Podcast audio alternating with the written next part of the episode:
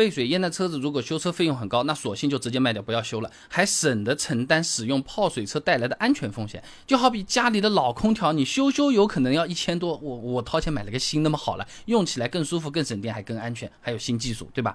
那么对于买了车损险的朋友来说的话呢，哎，这个车子啊，一定要修完车之后才能够获得理赔的。太平保险官网上面啊，有个车险理赔流程指南呢，索赔时必须提交车辆维修发票等相关费用的票据。说人话。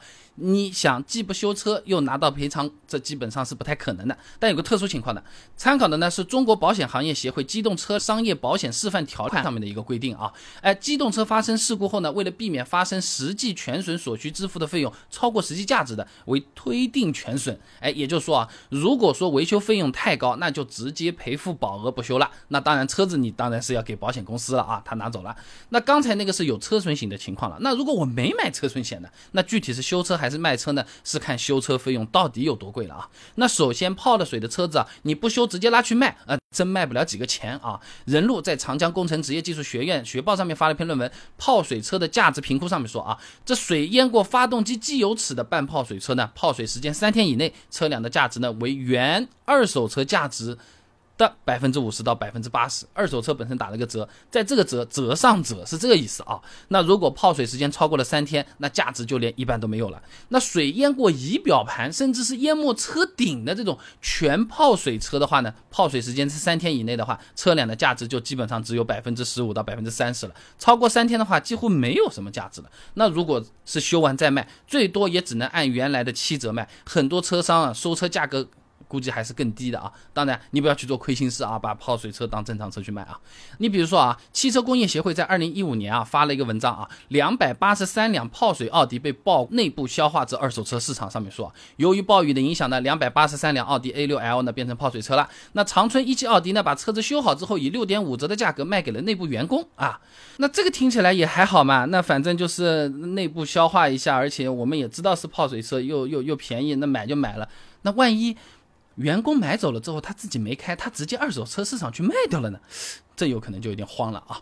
那如果修之前和修之后的价格之差和修车费用相差的不多，哎，我们也没必要再去折腾去修了。举个例子啊，很好理解的啊，你比如说啊，车子原本能卖十万块钱，你泡水修好之后呢，是不是只能卖七万了？那泡水不修，最多是卖三万，相差是不是四万块钱？那如果修车费用也要四万块钱的话，你修好何必呢？我们就没必要修完再卖。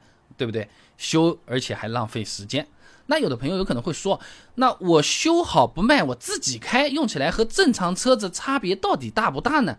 那一般来讲啊，修理得当的情况下，日常开呢，确实是不太能够感受得出差别的。但需要注意的是啊，这泡水深度啊超过车轮高度，车上面的这种电路传感器啊什么的都会受到影响的，车子就有可能会存在隐性危害的。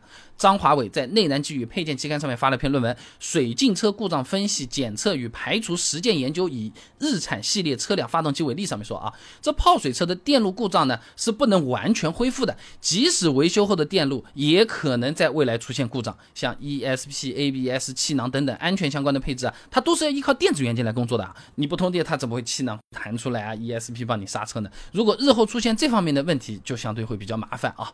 李卫在《汽车维修技师期刊》上面发了篇论文，《奔驰 S 五百水浸引起的 ESP 故障》里面啊，有个案例的啊。这台 S 五百呢被水泡之后呢，经过维修人员的维修，更换了相关的零件，并把这个车身呢就给它晾干，恢复了正常车况。但之后车子还是出现了间歇。性的，你看烦就烦在这种地方，间歇性的 ESP 故障警告，等于说还是得三天两头往修理厂跑。你说他没修好，他说你是泡过水的；你说他这个修的东西质量不行，他说你是泡过水了；你说我要退钱，他不退，他说你是泡过水了，很烦的。总而言之，被水淹了的车子呢，有车损险理赔的啊，不要怕，修完卖不上价格的。自己留用相对是好一些，但有可能会有心烦的事儿。没车损险的车子，如果修车费用和修好前后车价是非常接近的，不要修了，何苦啊？另外呢，修好的泡水车日后有可能是会出现电路故障的，你特别担心安全方面的问题，或者不想三天两头去维修厂的话呢，也不推荐修了，换车会更省心啊。